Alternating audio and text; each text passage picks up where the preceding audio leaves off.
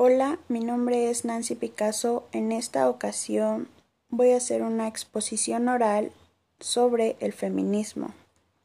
Bienvenidos taller de lectura y redacción. En esta ocasión los puntos a tratar será ¿qué es el feminismo?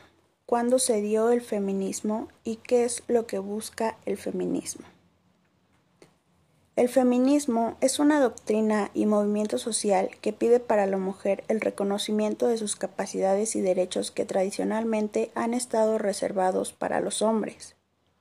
Es el principio de la igualdad de derechos de la mujer y el hombre, por cuya realización efectiva en todos los órdenes lucha el movimiento feminista. ¿Desde cuándo se dio? Desde 1900 surgieron diversos centros y ligas feministas. En 1918 se funda la Unión Feminista Nacional. En 1920 se crea el Partido Feminista. ¿Qué es lo que busca?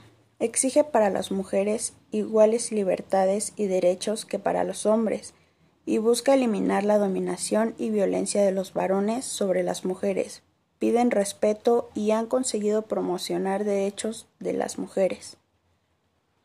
Y pues esto sería todo. Gracias por su atención.